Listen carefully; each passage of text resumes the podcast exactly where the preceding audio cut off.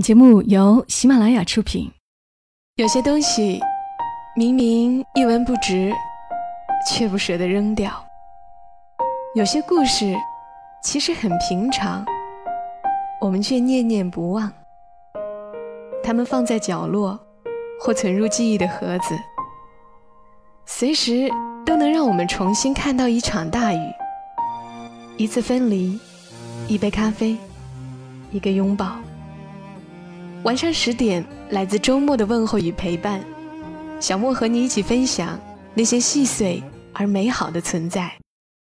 欢迎你的收听，这里是晚上十点，周六的晚间，和你分享那些细碎而美好的存在。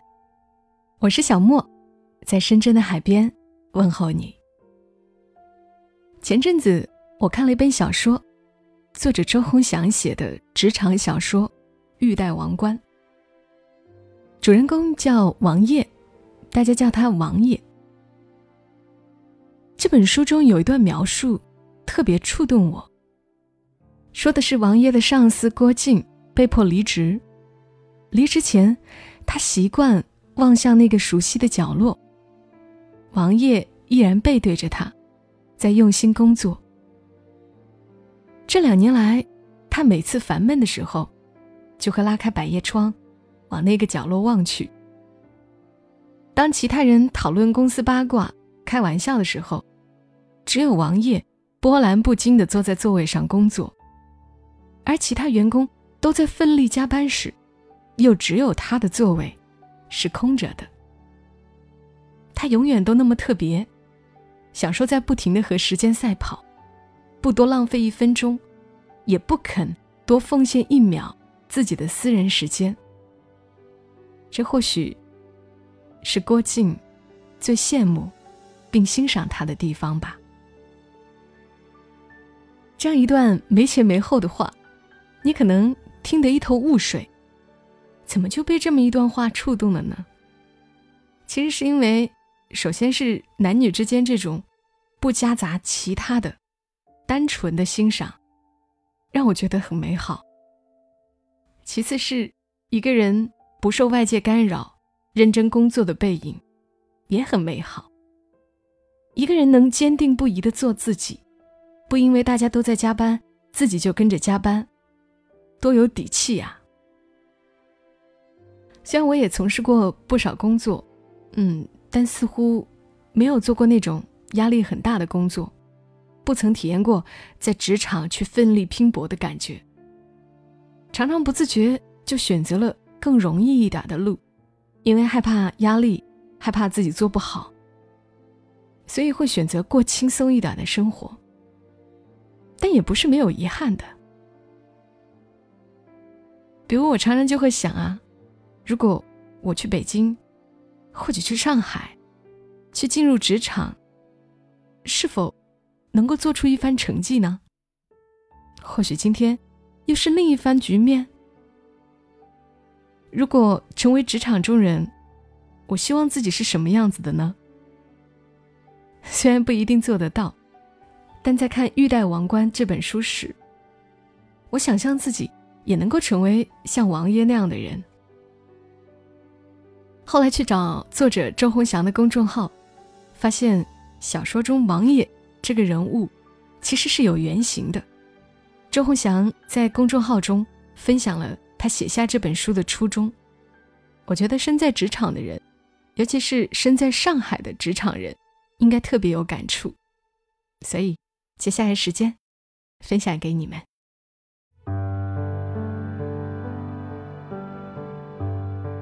当初选择背井离乡，就是为了不再害怕受伤。作者：周鸿祥。七年前。我刚毕业的时候，住在上海浦甸路老公房。房东是一位东北大姐，房子是她来上海的第八年买下的。相对于我接触过的那些上海房东，东北大姐有股彻底相反的实在劲儿。特别是当她得知我也是从外地到上海来打拼的年轻人时，不仅询问我需要什么。都帮我添上，还掏心掏肺，和我聊了很多。他到上海十三年了，时间快到他简直不敢停下来回头看。他都无法想象，自己昨天还是一个懵懵懂懂到上海来求学的小女生，转眼间就成了一个三岁孩子的妈。这套他在第八年买下的房子的楼下，是充满烟火气的老小区，五分钟就能到旁边的菜市场，水果摊和烧烤店总是开到很晚。马路对面的那条街上，一到夏天就会有很多小商贩。卖廉价的袜子和首饰。绕到小区后面，走不了多远，就是八佰伴。他从窗外望下去，和我说：“住在这里，你会开心的。”开始我不明白他话里的意思，后来我才懂了。在上海这座繁忙又冷漠的城市，这一片区像是特别。被隔出来的一段地方。每当我身心疲惫，从公司搭乘地铁回到这个地方的时候，都会一下舒心不少。那些都是来自外地的打拼者，可以给你最热情的笑容。他们一边贩卖各种东西，一边会和你寒暄一天的趣事。你会突然感觉，这里不是上海，像是回到了一个你从小到大熟悉的地方。直到有一天晚上，我睡得正香的时候，楼下发生了非常激烈的争吵。整栋楼的人都醒了，趴在窗户那里看。一个小姑娘和一个男人纠缠不休。男人把一堆行李扔了出来，其中包括一些画板和作图工具，然后凶狠地训斥小姑娘，说：“就你这样，还想在上海立足？”没钱就别想在上海待着，这不是一座包容所有人的城市。那一刻，我觉得那句话扎伤了很多人的心。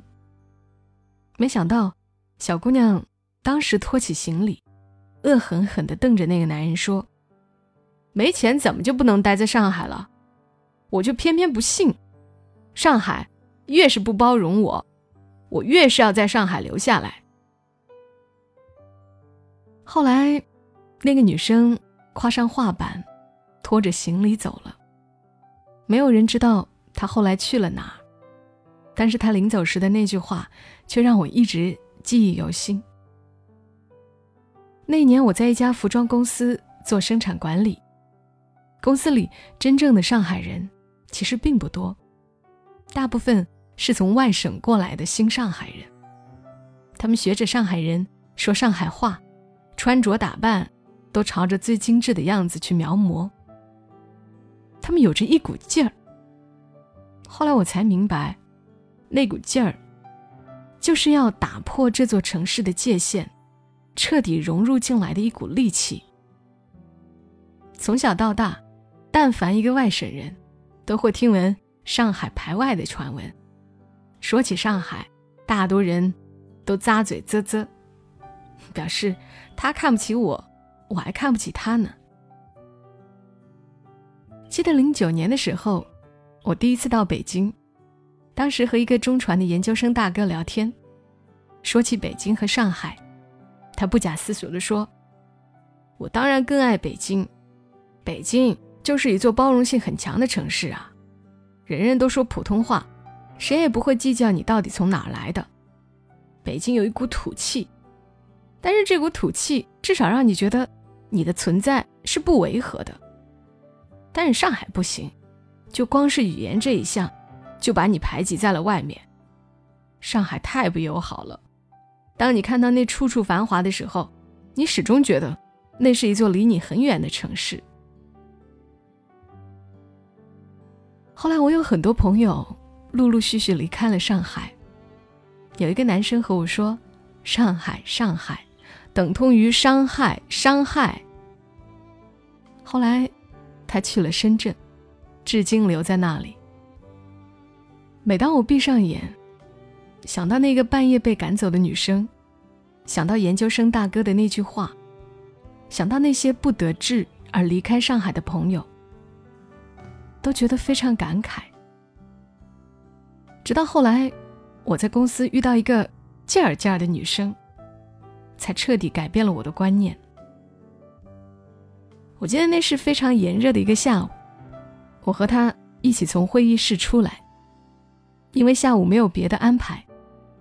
我问他要不要下楼喝点东西，他想也没想，就答应了。就在那前后不久，我们组有一个女生。因为长期被压制欺负，终于在办公室爆发痛哭起来。而后没多久，我们一起进公司的一个小伙伴因为抑郁症离开了公司。当时我和他讨论起这两件事的时候，一边表示惋惜，一边说：“其实自己也不知道为什么要来上海。这座城市，可能留下整个青春，也留不下自己。”当时他看着我，笑了笑说：“你背井离乡的目的，不就是为了让自己更坚强吗？所谓的坚强，不就是不再害怕受伤时那种懦弱的感觉吗？你以为成功是什么？成功就是活得像钢，刀枪不入，又闪闪发光。”它像是一句话，点醒了我。他说：“上海是个多么难融入的城市，但是你想要变得更强、更美、更精致，成为人上人，不就是要对抗这些不友善、不和谐、不包容吗？正是因为这些阻力，你才会被磨砺成另一个自己啊！不再灰头土脸，不再一叶障目。上海多好，这是一座有自己规则的城市，规则。”说到底就是一种原始的筛选呀。他的话，和那个夜里拖着行李离开的女孩留下的话不谋而合。就是那一刻，我才知道，选择留在上海和选择留在北京的人有多么不同。他就是王野。比起在北京那些怀抱梦想、一天天接近光明的人，在上海的年轻人似乎更明白。生活的残酷，更清楚不进则退的道理。北京是可以做梦的城市，但上海不行。上海没有梦想，只有现实。这里更像是一个战场，而不是逐梦的地方。在那之后，我在王爷身上看到了一种品质，一种始终知道自己到底要的是什么。的品质。我们在公司的那三年多里，不得不说，正是因为他，才让我坚持了足够久的时间。当时我们一起进公司的小伙伴，陆陆续续都离开了，但他好像对于这些离开，始终保持着无动于衷的状态。在那三年里，他和几乎每一个年轻人一样，受到过诋毁和奚落。也被怀疑和猜忌过，但是比起那些动不动就哭泣的女生，王爷好像让自己慢慢适应着这些压力和伤害。我也问过他，如果有一天你变得好像上海这座城市一样冷漠，你会觉得那样的你还是你自己吗？王爷说：“是我自己呀，热情也好，冷漠也好，都是我自己呀。”而且，一个人能够抵抗更多的负能量，并不代表他就冷漠了。相反，正是因为能包纳更多的情感，才可以消化掉那些让人烦心的情绪。我们公司有太多的女生，她们有从早上起床坐一个多小时地铁从广兰路赶到公司，深夜回去还要相夫教子的；也有在公司奋斗了十年。至今还没有把自己嫁出去，却每天都安慰自己钱比男人更可靠的；也有为了来到上海不惜和家人闹翻，一个人住在浦东郊区的小房子里，却依旧怡然自得，觉得重获自由的；还有为了能够爬得更高，不惜算计众人来获取领导重视，只是为了证明给自己的前夫看的。公司里的这些女生，或许有着各种各样的目的，生活在上海，但她们的心都和王爷说的一样，心硬如钢，才能闪闪发光。当我从普店路搬走的时候，东北大姐请我吃了个饭。聊天的过程中，我提及当初他说的那句话，结果他笑着说：“我不是那个意思。”我才顿觉惊讶。他说：“我说你住在这里会开心，是你在这里能够看到更多不甘生活在底层的人，他们身上带着一股生生不息的倔劲儿。”那会鼓励你在上海过得更好。当初的他，就是这样激励自己的。二零一五年的年末，我离开了公司，是因为我心中有了更想要做的事。二零一六年的夏天，我离开了上海，前往北京，是为了重新调回旁观者的姿态，来记录我生活过并热爱着的这座城市。王爷。最后，饱含深情的一次和我说话，是我要离开上海的时候。他说：“你在上海待过了，去哪里都不会怕的。”那一刻，我突然非常想哭。在这篇公众号的推文最后，周鸿祥说，他把王爷的故事记录了下来，于是有了他的那本书《名利场》。以及《名利场二》，就是前些日子我在看的这本《玉戴王冠》。不知道正在听节目的人，有多少是在上海这座城市，或者你曾在这里打拼过？是否这里也练就了你，让你到哪儿都不怕？关于职场，我可能没有太多发言权。如果你有想说的，或者觉得压力比较大，也可以来评论区聊一聊。最后，把《玉带王冠》当中的一句话送给你们：“逃无可逃，是人生常态；换个视角，才是解决问题的关键。”好了，今晚节目就陪伴你们到这儿，祝大家一夜好眠。